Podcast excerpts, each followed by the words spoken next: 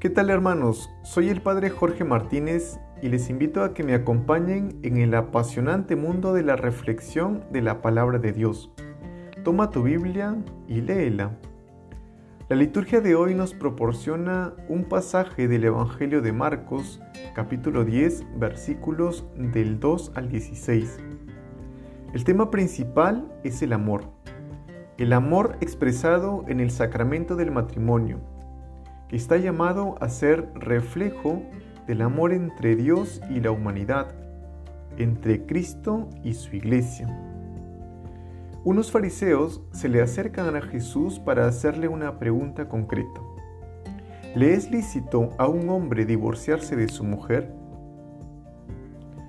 Antes de pasar a reflexionar sobre la respuesta de Jesús, debemos percatarnos de un detalle muy importante. Aquellos que le hacen esta pregunta son unos fariseos, es decir, los expertos en la ley. Ellos conocían perfectamente la ley, pero lo que no conocían era el espíritu de la ley, es decir, cuál era la intención del legislador, cuál es el origen de todo. Jesús les hace recordar las sagradas escrituras desde el momento de la creación en el libro del Génesis que dice, los creó hombre y mujer. Por eso, dejará el hombre a su padre y a su madre, se unirá a su mujer y serán los dos una sola carne. Dios creó al hombre y a la mujer a su imagen y semejanza. Y como Dios no es un ser solitario, sino que es Trinidad, es decir, tres personas en una misma esencia, Padre, Hijo y Espíritu Santo, es por ello que el amor conyugal está llamado a reflejar ese amor trinitario de Dios. La alianza matrimonial es un sacramento instituido directamente por Dios con el único fin de que el hombre y la mujer se amen recíprocamente y encuentren su felicidad en una relación de complementariedad. Sin embargo, los fariseos se sostenían de una ley dada por Moisés en un determinado momento, en la cual se permitía que el hombre redactara un acta de divorcio repudiando a la mujer. Pero esto no fue así desde el principio, recalca Jesús. Moisés permitió esto por la dureza de su corazón, porque eran un pueblo con corazón de piedra, con una esclerocordia, diríamos. No podemos negar, hermanos, la existencia de muchos matrimonios civiles que han optado por el divorcio, o de muchos matrimonios católicos que han optado por la separación. Sin embargo, no por ello debemos dejarnos robar el sueño del amor eterno. No dejemos que nuestra esclerocordia nos haga perder la esperanza de la felicidad duradera. Vivimos en un mundo en el que todo está volviéndose descartable.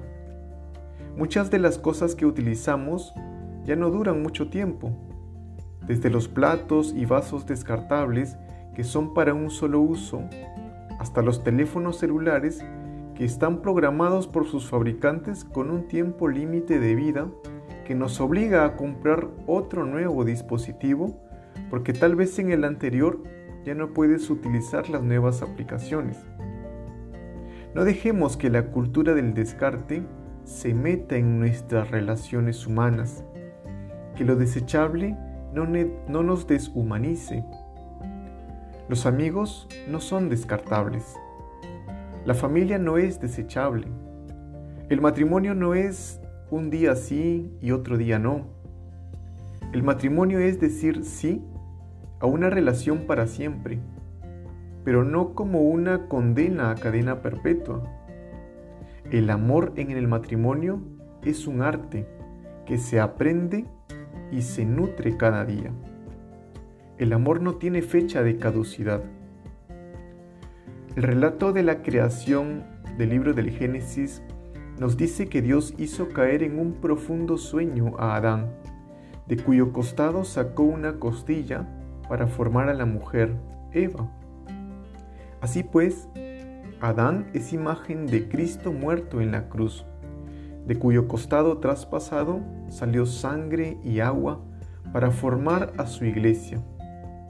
Esposos, amen a sus esposas como Cristo ama a la iglesia. ¿Y cómo es que Cristo ama a la iglesia?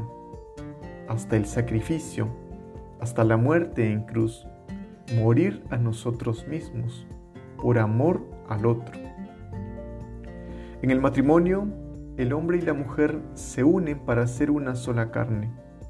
Así pues, en la Eucaristía, hermanos, Cristo quiere unirse a toda su iglesia, entregándonos su carne y su sangre en una alianza eterna de amor.